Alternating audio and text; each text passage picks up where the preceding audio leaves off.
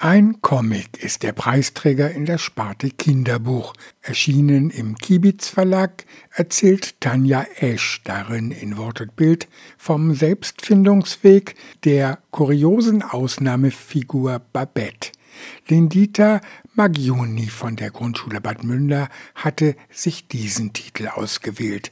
Hören Sie hier ihre Buchbesprechung. Boris ist ein Junge, der mit seinen Eltern in einem Hochhaus wohnt. Eines Tages klingelt seine Nachbarin Linette an der Tür und bittet ihn, auf ihr Haustier zu achten. Sie hat eine Reise nach London vor. Boris möchte das Tier natürlich gerne behalten, aber seine Eltern haben da ganz andere Vorstellungen. Es kommt zum Streit. Schließlich muss Boris Babette, so heißt das Tier nämlich, verstecken. Babette ist ziemlich verrückt. Sie ist gelb, läuft auf zwei Beinen, mag Flips und Fernsehen und kann sogar sprechen. Und wenn sie ihren Spaß hat, wird es echt gruselig. Babette ist die Figur, die mir in dem Buch auch am besten gefallen hat.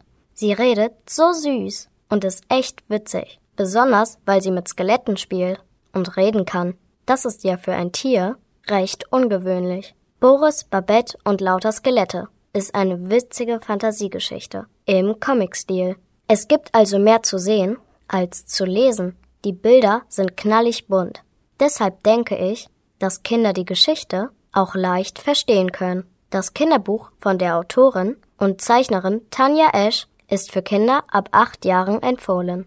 Am Mikrofon war Lindita Magjuni. Lindita hat es genau getroffen. Sie hat erfasst, wie Tanja Esch in ihrer Geschichte die Diversität ihrer Figuren ausgestaltet und damit jungen Leserinnen und Lesern vielfältige Anknüpfungspunkte gibt.